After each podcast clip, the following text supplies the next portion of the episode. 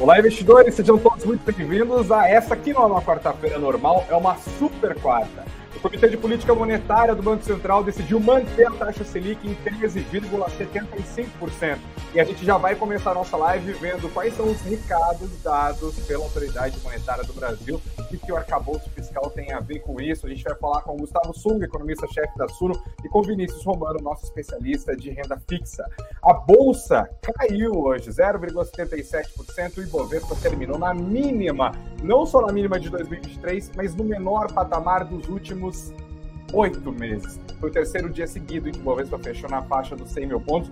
A diferença é que hoje fechou quase perdendo os 100 mil pontos ali, com 100.221 pontos. A gente também fala sobre política monetária do Federal Reserve, que diferente do Copom, decidiu subir os juros e a crise bancária acabou aparecendo no comunicado lá da Autoridade Monetária dos Estados Unidos e também aqui do nosso Copom Brazuca. Inclusive, para você que está ao vivo com a gente, você que está em qualquer outro momento, quero saber a sua opinião. O que, que vocês acham sobre os juros aqui no Brasil? A Selic está no patamar correto? Está alta demais? Ou deveria estar até mais alto? Deixe seu voto, deixe seu comentário. E claro, não se esqueça de curtir o nosso conteúdo, de compartilhar, de se inscrever no nosso canal e de seguir o Suno Notícias na plataforma de podcast da sua preferência. A gente começa o nosso noticiário fervendo nessa super quarta em 15 segundos.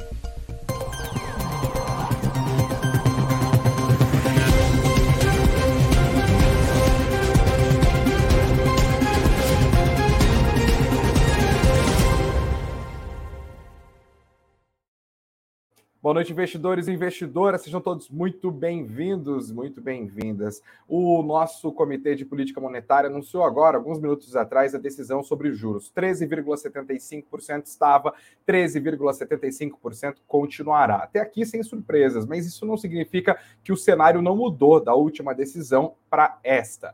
Nesse comunicado, o Copom destacou que o ambiente se deteriorou em relação à última reunião também mencionou que os episódios, episódios envolvendo os bancos dos Estados Unidos e da Europa acabaram elevando a incerteza e levaram ao mercado mais volátil e, portanto, isso vai ser acompanhado mais de perto, como a gente fala aqui, de lupa pelo nosso Banco Central.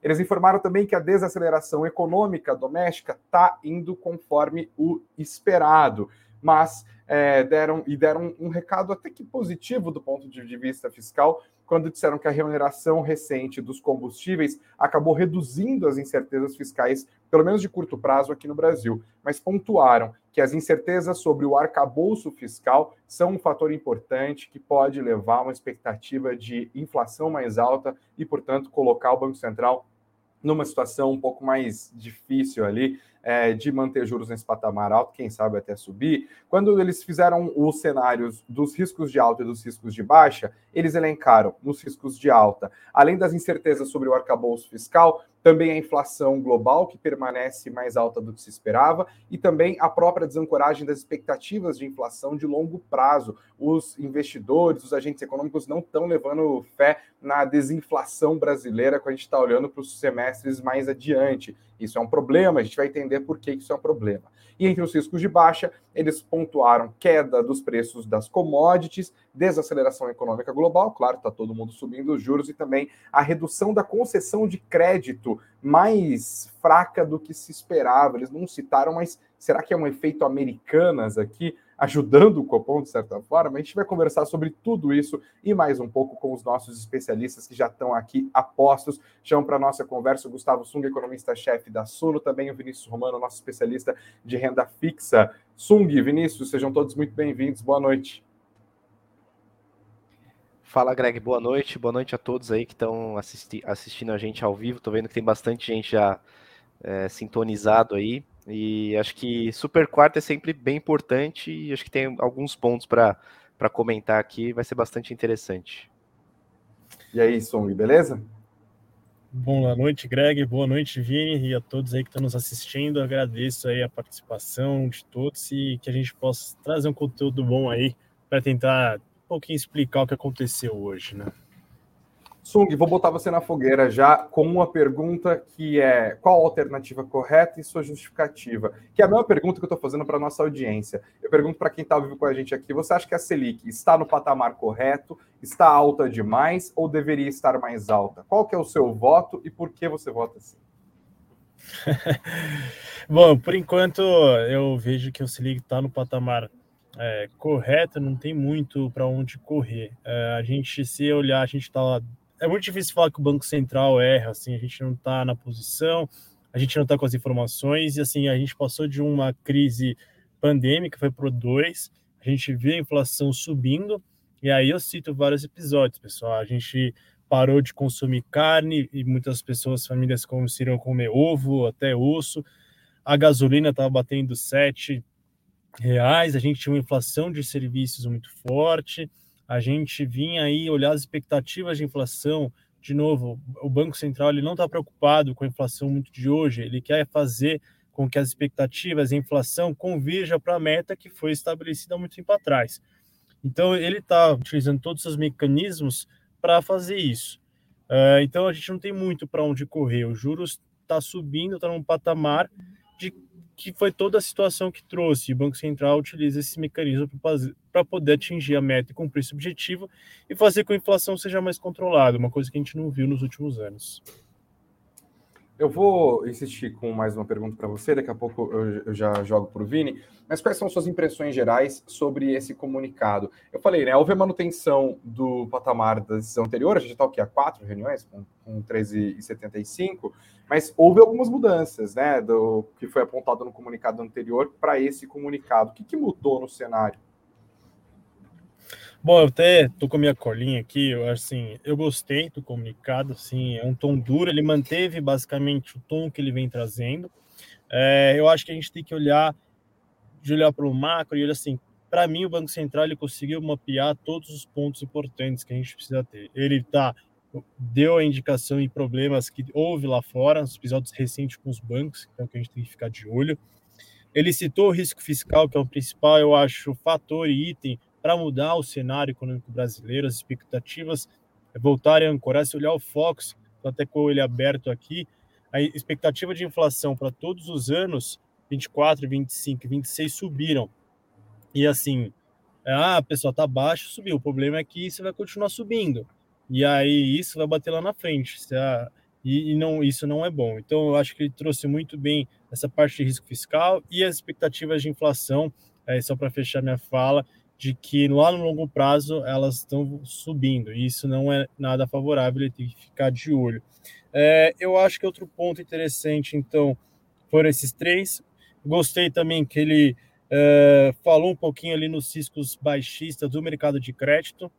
É, a gente vem falando um pouquinho do mercado de crédito, ele está é, dando sinais de desaceleração e a gente tem que ficar de olho porque a NDP está subindo, atrasos estão subindo, então a gente tem que ter um pezinho lá e eu gostei que ele estou para mostrar que ele está sinalizando muito bem ali a situação. Uh, e eu acho que tem um ponto importante que ele, vamos dizer, manteve a postura e não está cedendo a pressões que a gente está ouvindo na mídia em Brasília. Ele falou: olha, vou continuar seguindo o meu objetivo de levar a inflação para a meta, não vou ceder e eu sou independente, eu tenho os meus mecanismos e todo esse discurso que está tendo contra o Banco Central, por enquanto, pelo comunicado, ele não mostrou que, que cedeu a isso. E só para finalizar. Bem lembrado, né? Só, só, só pontuando, os últimos dias, é, integrantes do governo voltaram a carga firmemente contra o Banco Central, especialmente contra o Roberto Campos Neto, seu presidente, e eu notei a, uma preciosa ausência nesse comunicado, né? Muita gente esperava que ele desse sinalizações de que o tipo o que precisa ser feito, para que a Selic comece a ser reduzida. E o tom não foi esse do comunicado, né? Ele manteve, ele falou: olha, vocês querem um horizonte de quando começar a reduzir a Selic? Tem muita incerteza, não esperem isso de mim, pelo menos não nesse comunicado agora. É, então, e até deixar o Vini falar um pouco, mas só para finalizar minha fala, é, ele não citou tipos de corte, é, ele foi lado positivo, a renovação dos combustíveis, até Roberto Campos Neto, ele deu uma entrevista no Roda Viva e falou que isso seria positivo, e até eles citaram agora no comunicado, dando uma sinalização, olha, é um pouco por esse caminho que tem que seguir. Uh, eu acho que esses foram os pontos principais que eu olhei aqui uh, de forma geral. Vini, o que, que você vê de destaque nesse comunicado do Copom de hoje? É, e já emendo outra pergunta. O Banco Central, como eu acabei de mencionar, não está dando pistas de quando ele deve começar esse processo de afrouxamento monetário. Olhando para a renda fixa, pergunta que nunca pode faltar: quais são os melhores ativos neste cenário de possível manutenção do Selic por mais algumas reuniões? Ou se for baixar, vai baixar só um pouquinho, né? Porque o foco está lá para 12,75 no fim do ano, uma redução de um ponto percentual. Boa, boa. É uma questão que realmente é a pergunta de um milhão de dólares, mas o cenário já vem se desenhando há algum tempo, né? Então, desde a última reunião do Copom, que foi no primeiro dia de fevereiro, né? Se não me engano, dia 1 ou dia 2 até, é, a gente já sabia, né? Não tinha a questão dos combustíveis ainda, eles ainda eram risco, é, né? Tava dentro do balanço de riscos lá do Banco Central e falava muito sobre fiscal. E eu concordo com você e com o Sung, né? O Sung falou sobre é, eles mencionarem isso, que melhorou o balanço de riscos, até saiu né, dos tópicos ali, e você comentou sobre o crédito e se Americanas impactaria.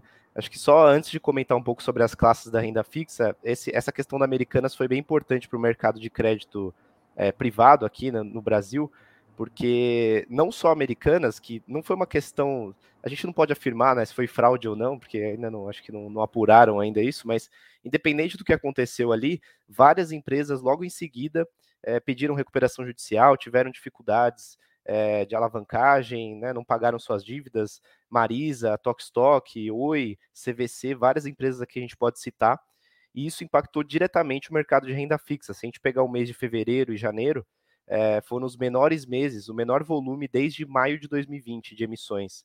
Então, 2022 a gente bateu um recorde na, nas emissões de crédito privado aqui no Brasil. Então, muitas empresas captando, mesmo com juro alto. Só que 2023 já começou numa tendência ao contrário, acho que muito por conta também dessa questão da Americanas. Então, o volume de emissões está bem baixo. É, março a gente começou a ver uma, é, uma, um respiro aí no mercado, algumas emissões estão saindo, mas com muitos bancos é, revendo taxas, revendo prêmio, é, às vezes desistindo ou até mesmo adiando essas captações. Então, acho que isso também motivou a performance dos títulos até agora de, de crédito, né? O mercado está um pouco mais inseguro. É, e aí, falando das classes né, de renda fixa, acho que o pós-fixado é aquele o bom e barato, né? Porque você tem uma relação ali de risco-retorno bem favorável, porque a Selic está 13,75, não tem muitas perspectivas dela cair no curto prazo, e se cair para esse ano, não vai baixar nem, é, nem para baixo de 12, né? Então, assim, vai continuar quase nos 1% ao mês ali, sem muito segredo, né? E o Tesouro Selic, por exemplo, que é um título pós-fixado, você não tem é, marcação a mercado nele, né? O ágio ou deságio que tem, é, que incide naquele título, ele é muito pequeno, então é quase como se você estivesse acompanhando a Selic. Então, você tem ali Selic a 13, você vai render 13% ao ano. Né, já para outros os outros dois, né, para as outras duas classes, aí eu acho que começa a ficar um pouco mais complexo e tem que tomar um pouco mais de cuidado, né? Porque se você pega um IPCA por exemplo, de longuíssimo prazo, né, títulos que têm 20 anos de duração, né, 30 anos, é, apesar dele te proteger da inflação, se você leva ele até o vencimento, ele vai oscilar. Então, muita gente comprou em 2022 é, um título IPCA de longuíssimo prazo, querendo se proteger da inflação que estava acelerando, só que no final, né, no, se você pega o ano fechado de 2022, quem comprou no dia 1 de janeiro e vendeu no dia 30 de dezembro, teve um prejuízo ali de quase 20% na carteira. Né, isso por conta da marcação a mercado. Então é isso que tem que tomar bastante cuidado. Ainda assim, se você tem disposição e você pretende manter o título até o vencimento, eu acho que são taxas boas para se comprar hoje de PCA+. Né, você pega um prazo ali intermediário, até um pouco mais longo, eu acho que dá para comprar, né? Aqui na Suno, quem é assinante já sabe disso. É, 6% de juro real é o que dizem que é a taxa de, de corte ali para você começar a comprar, né? Porque mesmo que esse título continue subindo e as taxas continuem abrindo, o que causaria uma desvalorização nos preços, é, são taxas boas, né? Se você pega 2019, a gente tinha uma, uma NTNB. Hoje, né, tesouro, hoje a gente está quanto com juro real? Em torno de. de é, os títulos pagam em torno de 6% na média ali. Tem títulos que pagam um pouquinho mais, outros que pagam um pouquinho menos. Uhum. Mas se você pega é, 2019, um pouco antes da pandemia, esses mesmos títulos pagavam 3,5%, 4% de juro real. Então, subiu bastante, né? A gente já teve momentos que essa taxa estava até maior, quase em 8 chegou em 2015. Mas assim, no cenário que a gente está hoje, é, eu acho que 6%, 6,5% é uma taxa bem justa. E esses títulos começaram o ano de 2023 de maneira bem positiva. Assim, as, as taxas estavam em 6,5%, chegaram a cair um pouquinho para 6%. E quem tem IPCA mais na carteira pôde ver aí que nos, nos últimos dois meses teve um rendimento acima da Selic já. É, eu acho que a tendência é continuar nessa linha. O pré-fixado é um pouquinho mais arriscado porque a gente tem essa incerteza inflacionária. Tanto que o Banco Central até colocou que, caso ele não consiga ancorar a, a inflação de longo prazo, é, isso seria um risco para ele também no, no balanço dele. E aí, para os pré-fixados também acaba sendo um risco, né? Você pode comprar um pré lá a 13%, só que se sua inflação for de 12%, você deixou muito dinheiro na mesa, né? Mas dentro das, das três classes, eu acho que, que cabem as três na carteira dos investidores, mas a minha preferência hoje é o IPCA+, e o pós-fixado. O pré eu deixaria um pouquinho mais... É, caso você tenha um objetivo específico ali, o investidor tem alguma alguma, né, um objetivo mais de curto prazo, aí sim acho que faz sentido. Vai muito de perfil a perfil, mas as outras duas é o que eu acabo preferindo aí. Desculpa ter me alongado. Antes, imagina, antes de devolver a bola para o Sung, inclusive eu queria continuar um ponto que você falou sobre o crédito privado, né? É, e os impactos da Americanas nesse cenário. Claro que o investidor pessoa física, que é o grosso da nossa audiência aqui, não está comprando debenture, mas está exposto a debentures muitas, muitas vezes em fundos, né? A gente até viu depois que rolou esse abalo sísmico da Americanas, é, que a galera que colocava dinheiro na caixinha do Nubank perdeu dinheiro ali, porque o fundo que estava rendendo essa grana acabou realizando um prejuízo ali, porque as debêntures passaram a não valer mais nada. É, e aí eu uso isso para falar renda fixa privada neste nível de juros e nesse cenário de restrição de crédito. É melhor fugir do risco ou vira mais bom negócio ainda? Porque, ok, as empresas estão tendo que pagar uma quantia enorme de juros para conseguir se financiar, mas também está caro demais esse crédito, né? Isso pode aumentar a inadimplência dessas empresas. Qual que é a dica que você dá para o investidor que está olhando em maneiras de se expor a crédito privado? Não, ótima Renda pergunta, porque privada. Sim, sim, ótima pergunta, porque apesar das empresas. Tem muitas. Assim, eu acho que agora aqui entra a questão de separar o joio do trigo, né? Porque apesar de muitas empresas estarem alavancadas, né, você pega, vou dar um exemplo aqui, você pega a Movida, né, o grupo Simpar, é, é um grupo que é, uma, é, um tipo de empresa que já é um pouco mais alavancada, é, mas se você compara com um setor, né, com pares, é um nível de alavancagem até que razoável e aceitável. Então, eu acho que tem, assim, pegar setores também que costumam ser mais tradicionais, né, elétricas, principalmente transmissão, é, né, enfim, empresas desse tipo, assim, que são mais resilientes.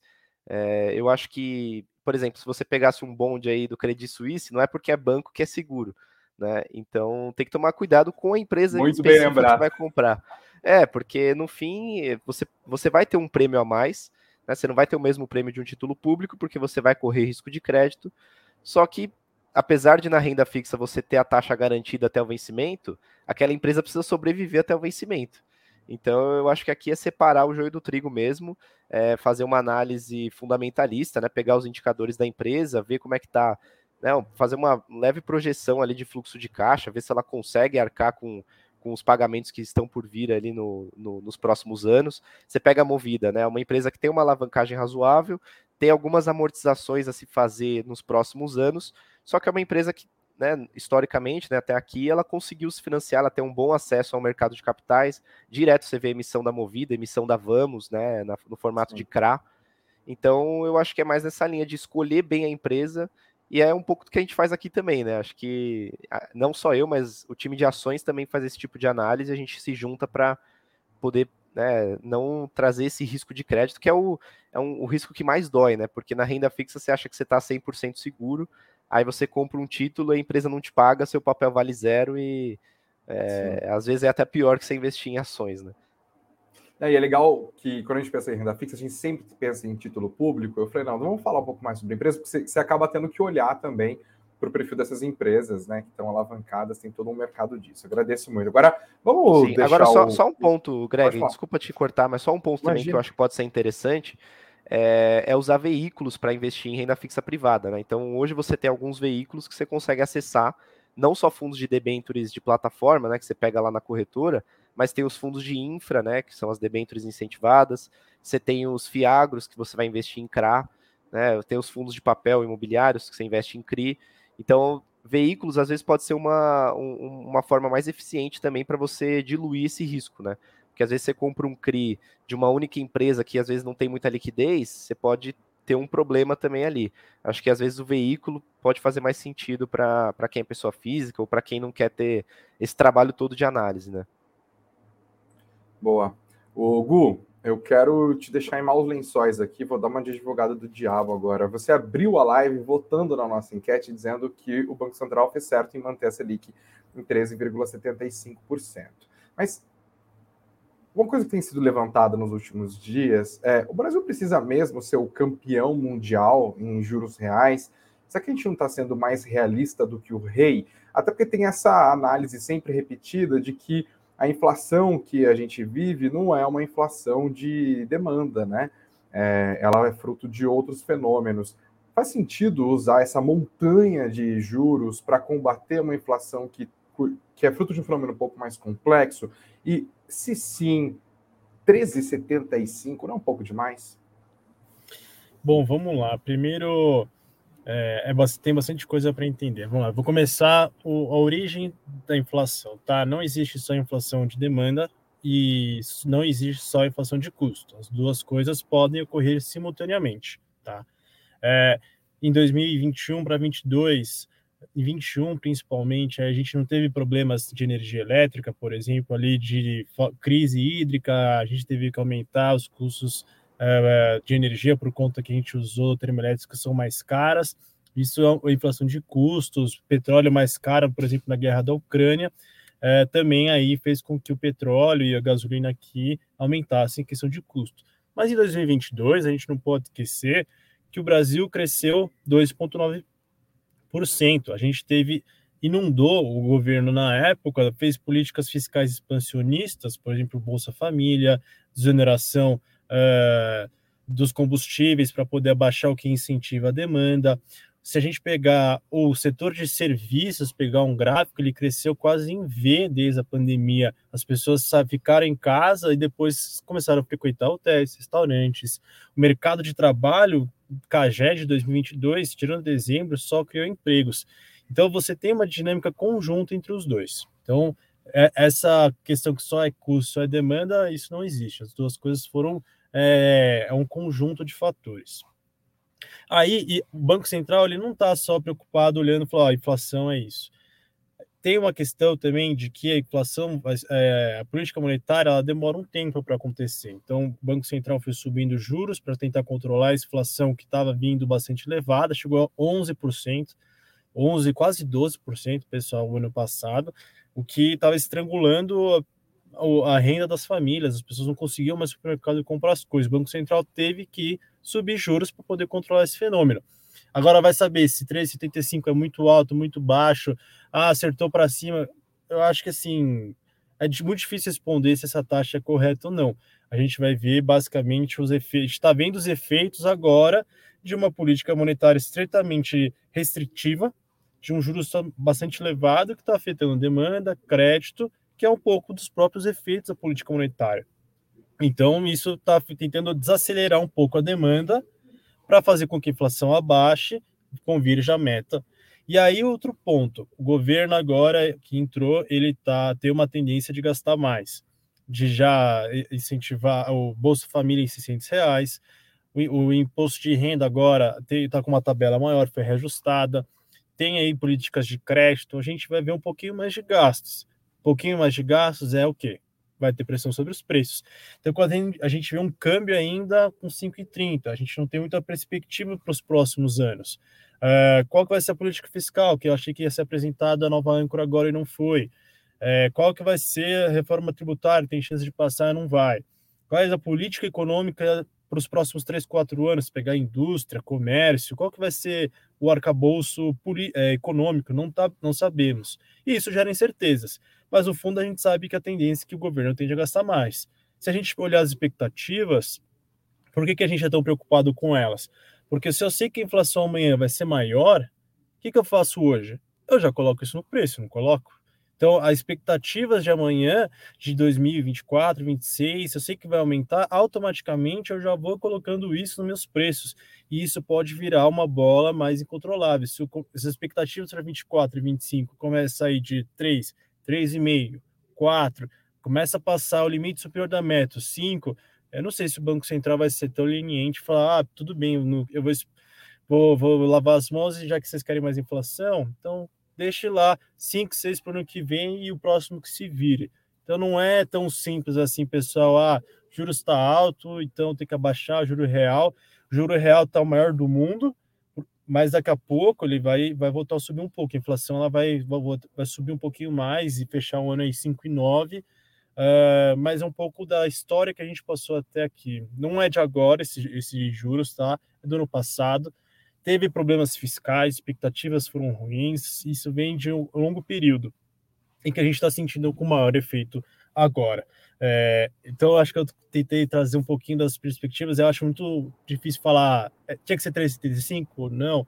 O problema maior eu acho é o seguinte, Greg, para as pessoas de casa. Tá em 3,75. Você falou, foi certo manter, ou podia cair ou subir.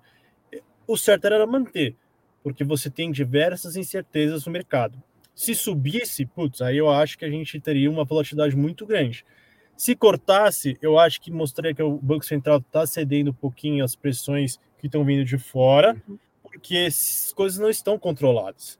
Se, o, se ele corta agora, fala, ó, oh, pessoal, vamos cortar então, e as coisas começam a desgringolar, e ele voltar a subir de novo, aí é pior, porque a credibilidade é uma coisa que o Banco Central não pode perder. Porque se ele perde a credibilidade, as pessoas não acreditam mais no Banco Central, as pessoas, como várias vezes na história, começam. Ah, ele não vai controlar os preços, ele vai fazer o que quiser. A inflação começa a, a, a subir, as pessoas pensam, ele não vai me controlar, então meus contratos vão ser reajustados diferente, a inflação vai ser maior. E para o Banco Central recuperar essa credibilidade, ele vai ter que subir os juros mais ainda e afetar ainda mais a atividade econômica negativamente.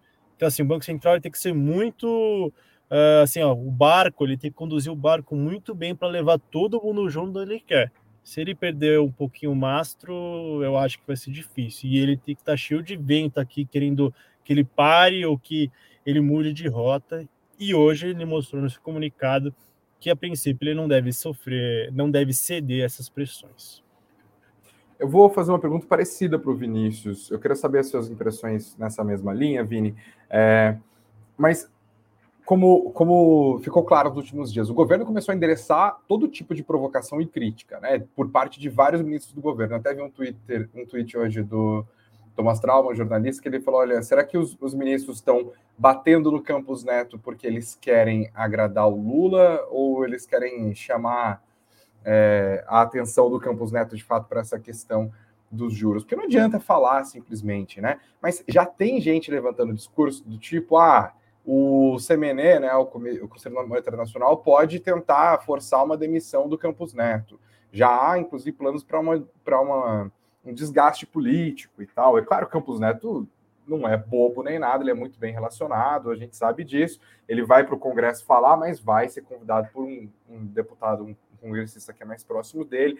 Enfim, na sua visão, Vini, qual que é o efeito líquido dessa pressão do governo sobre o Banco Central olhando para os juros, é, e se não existe um risco de, de fato, o governo Lula tentar fazer uma intervenção à força no governo, no, é, no Banco Central, perdão. É, então, esse risco é bastante perigoso e o efeito, o resultado disso é prêmio na curva. Né? Se você pega, eu, eu postei isso esses dias, né? Se você pega a curva de juros, que nada mais é do que uma expectativa do mercado, né? Para quanto vai estar o juro de hoje até um vencimento específico, então você tem lá uma expectativa do juro de hoje para ano que vem, de hoje para daqui dois anos, né? Isso é uma taxa anual. Até 10 anos para frente você tem essa expectativa. E se você coloca isso num gráfico, forma uma curva. E cada todos os dias, como esses ativos são negociados diariamente, você tem uma expectativa diferente. Claro que eles às vezes são irracionais, porque pode influenciar notícias e tudo mais. Só que esse tipo de notícia, né, essa situação que você descreveu, ela vem como prêmio. Então, se você pega a curva de juros há um ano atrás, ela já era alta, e a parte longa dela, que é justamente é, que se relaciona mais com essa questão do fiscal, com essa questão de credibilidade, ela abriu muito, né? O nível dela subiu muito, mais de um ponto. Então ela estava lá nos 12,5, chegou a bater 13,5, como se o Brasil é, fosse sustentar um juro de 13, mais que 13, na média, é, por 10 anos, né? O que isso seria assim, irreal e seria bem ruim para o nosso país, né? Então, o resultado disso eu acho que é prêmio. O, o Sung estava falando, falou muito bem aqui sobre credibilidade, a gente sempre fala disso, é, porque a credibilidade tem um custo, né? É, o, acho que até na, no comunicado de hoje tem um parágrafo lá, uma frase que dá a entender que a, essa taxa está alta, né? Nossa taxa de juros está alta hoje por, por conta dessas incertezas. Às vezes não precisaria estar tá em 13,75. Eu até concordo com você, mas eu acho que por conta da credibilidade das incertezas é, fica mais caro. Assim, eu acho que Sim. isso custa para o mercado. E neste e... cenário, independente da discussão sobre se baixou juros demais, se subiu juros demais, neste cenário, aquilo que o Sung falou, né? Baixar agora ou sinalizar uma baixa seria, ao mesmo tempo, é. sinalizar perda de credibilidade. Né? Exato. É, eu vou virar um pouquinho para a gente falar rapidamente sobre a decisão de juros também dos Estados Unidos, né? Falar rapidamente, ótimo, essa pequena bobagem de juros na maior economia do planeta, é, porque aqui a gente manteve por lá uma alta de 0,25 ponto percentual, agora foi para a faixa dos 4,75 para 5%. O Fed sinalizou no comunicado que pode subir mais uma vez, e o Powell também reforçou isso, o que alguns poderão entender como um tom mais hawkish, mais preocupado com a inflação. Mas ele também, no comunicado, defendeu a solidez do sistema bancário dos Estados Unidos, mas reconheceu essa crise recente, disse que ela já está afetando também o mercado de crédito, é o efeito americanas deles lá, que é o efeito Silicon Valley. É uma coincidência é, um pouco triste, né? E então eles entenderam que as restrições de crédito para os mercados lá já está acontecendo por conta desse abalo ao sistema bancário, que, claro, eles reafirmam a sua segurança. Isso deu todo tipo de sinal diferente. Mais um pouquinho, assim que a gente terminar essa nossa conversa, sócio painel, eu vou falar sobre os efeitos disso no mercado. É, mas eu queria jogar para vocês dois.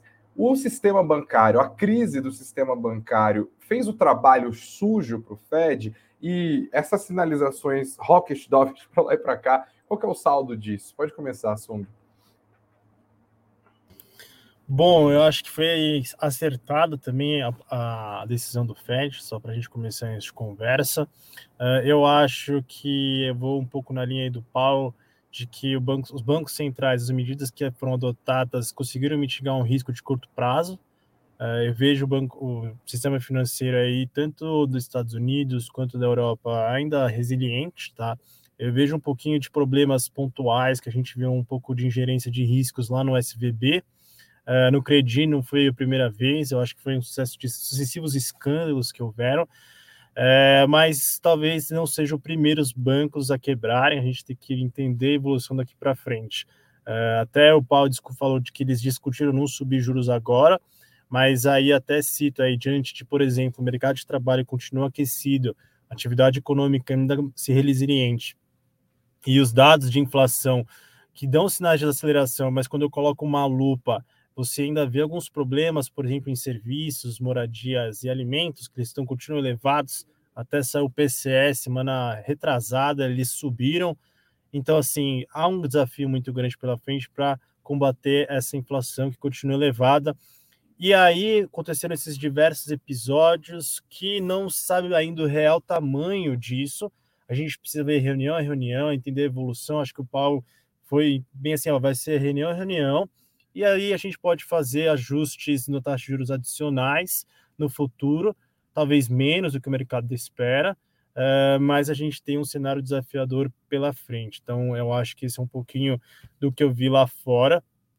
E citar aqui um ponto importante uh, dessa situação toda é, é que a gente vai ter que esperar um pouquinho, vai ser um pouco dia a dia, dado a dado, reunião a reunião, que a gente vai entender melhor como que vai se dar o cenário pela frente.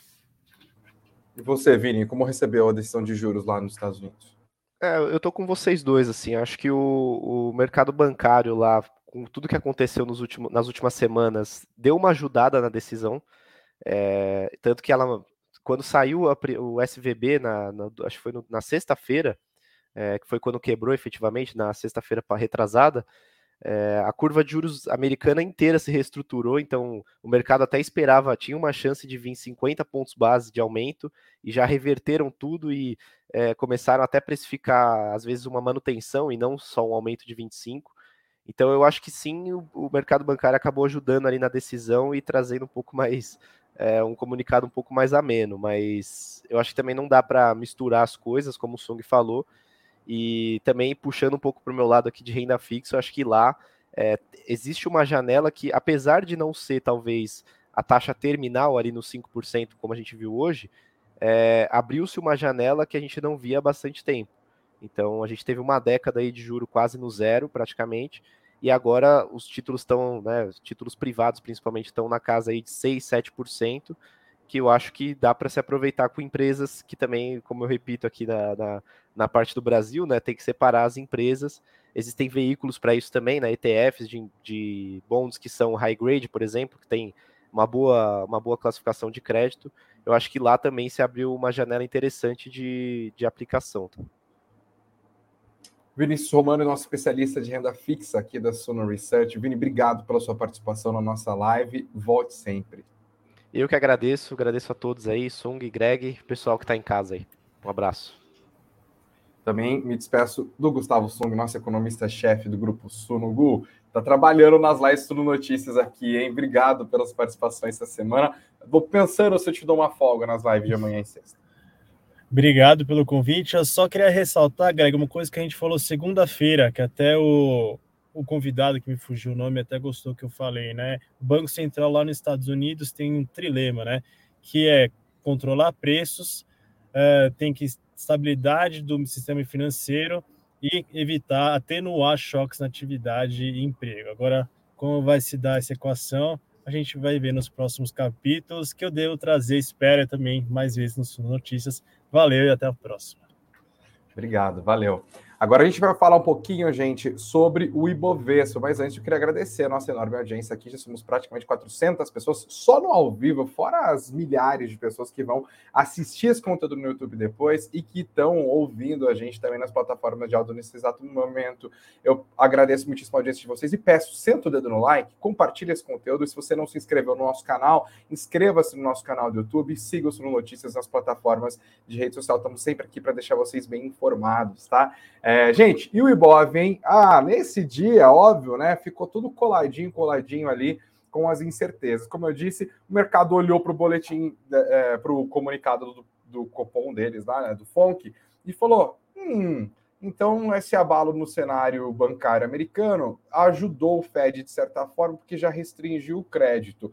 Portanto, eles não vão precisar subir tanto os juros assim também uma mudança no tom. Se antes eles diziam que a, a, julgavam apropriado manter o aperto monetário, agora eles dizem que pode haver mais um ajuste. Quem leu o comunicado, no primeiro momento, se animou, falou: olha, os juros não devem subir mais tanto no maior economia do planeta, isso deve ajudar os ativos de renda variável, os ativos de Nova York passaram a subir, o Ibovespa colou junto, estava no negativo. E ó, foi para o positivo. Mas aí veio a fala do Federal Reserve e a galera começou a pensar, a fala do Jerome Powell, perdão, e começou a pensar, vixe, não, acho que vai ter mais um aumento, deve subir juros mesmo. O cenário ficou meio confuso e o resultado é volatilidade. No final das contas, pessimismo. As bolsas americanas caíram hoje, quase a mesma coisa. Dow Jones 1,63, SP 500 1,65 e Nasdaq 1,60. Tudo caiu 1,6%.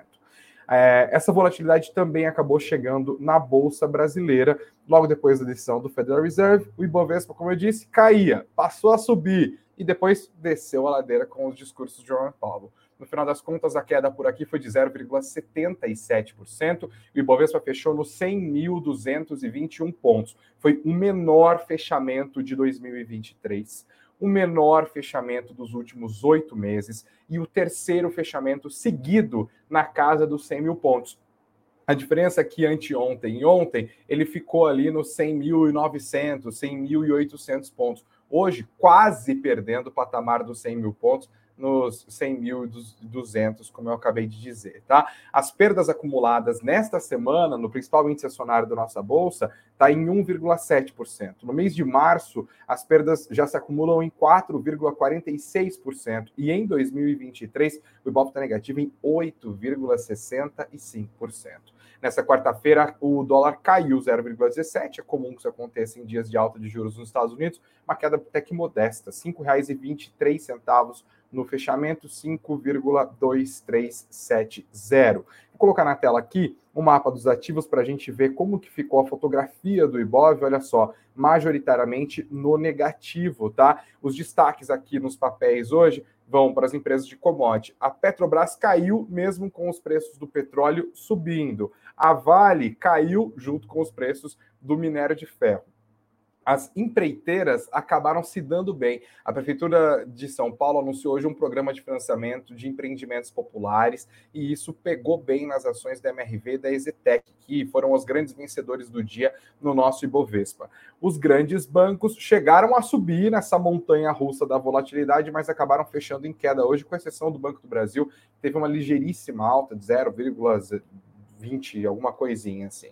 Quem tombou bonito hoje foram as varejistas. As ações do Magazine Luiza, inclusive, chegaram a ter as suas negociações suspensas por oscilação máxima permitida. Tombaram mais de 4% ao longo do dia, no final das contas, perdas de pouco mais de 3%. As ações do Magazine Luiza, essas caíram mais de 4%, 4,5%. E ainda falando das empresas que estão mais sensíveis ao nível de atividade, portanto, ao anúncio do que acontece com os juros aqui no Brasil, também perdas razoáveis. Lembrando que tudo isso aconteceu antes da decisão do Copom, que só foi conhecida depois do fechamento do Ibovespa. Mas ainda assim, tombos robustos. As ações da Gol perderam hoje 4,45% do valor e a queda da Azul foi ainda maior, 5,10%. Cenário ih, complicadinho, hein? Enquanto você senta o dedo no like, compartilha os nossos links e se inscreve no nosso canal e segue os Notícias na plataforma de áudio da sua preferência, o Lucas sobe a música da nossa escalada e eu dou o lado da nossa enquete. Eu perguntei para nossa audiência hoje o que, que ela acha da Selic e 54% disseram a Selic ah, tá no patamar correto. 33% julgam que a Selic está alta demais e 13% acreditam que ela devia estar ainda mais alta. Eu agradeço muitíssimo aos quase 300 votos aqui da nossa enquete hoje. Brigadaço, gente. Beijos aos de beijos, abraços aos de abraços, muito dinheiro no bolso. E amanhã, quinta-feira, dia 24, a gente tá de volta para deixar vocês bem informados na live das 19 horas ou a qualquer momento em que um breaking news se fizer necessário. Para você que chegou agora, seja muito bem-vindo, muito bem-vinda. Estamos aqui para deixar vocês muito bem informados. Ó, eu e a minha lupinha, tá limpinha ela aqui, ó. Comprei uma nova, grandona, para acompanhar o noticiário direito. Valeu, gente. Show de informações para vocês. Não se esqueçam que na descrição desse vídeo, desse podcast, tem mais informações para vocês baixarem dos nossos e-books gratuitos aqui do Grupo Sul. Sempre deixando vocês bem informados. Até amanhã.